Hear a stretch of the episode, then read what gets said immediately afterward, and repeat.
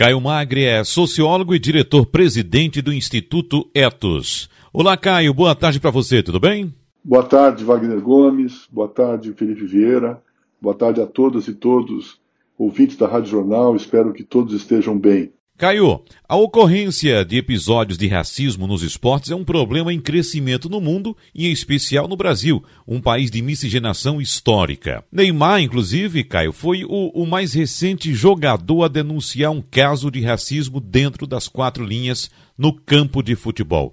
Quais dados mais recentes apresentados pelo Observatório da Discriminação Racial no Futebol e que outras iniciativas de enfrentamento a problemas podemos destacar atualmente, hein, Caio?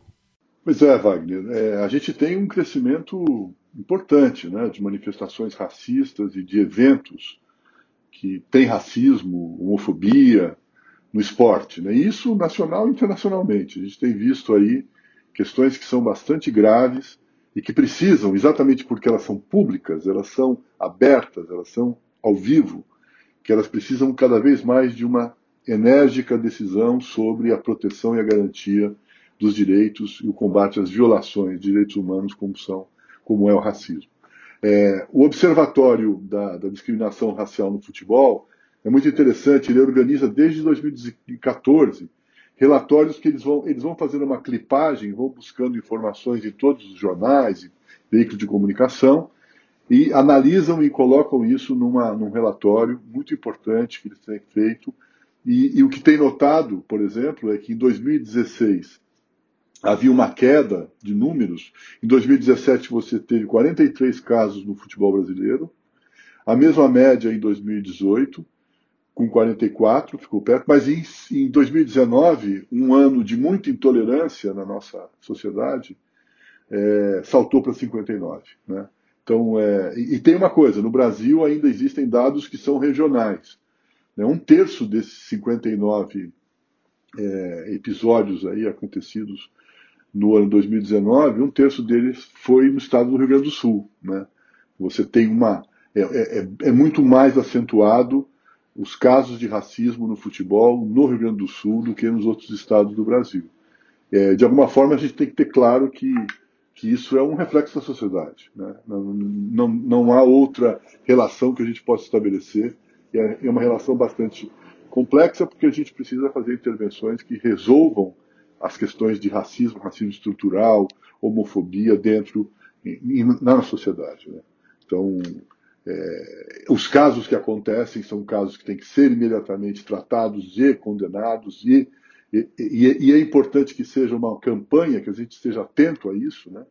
É, e denunciando e, e, dar mais visibilidade ainda para as manifestações racistas e de qualquer forma é, essa é uma questão que envolve a sociedade também e de forma bastante profunda. Certo, Caio. Agora, o momento político tem algum reflexo no afloramento dos casos de racismo nos esportes? Existe algum outro fator que contribua para a identificação de um maior número de ocorrências discriminatórias em território nacional e no exterior?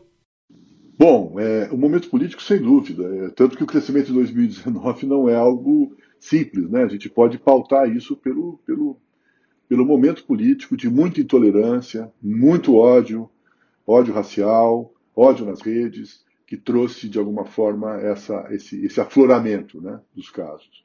Acho que isso você tem, tem razão que existe sim um reflexo. Né? É, agora, é, é, importante lembrar que, que, que as ocorrências a gente está conhecendo mais porque nós estamos mais atentos também. Né? A mídia está mais atenta, a sociedade está mais atenta. Há um avanço nesse sentido. A gente tem que reconhecer que é um avanço.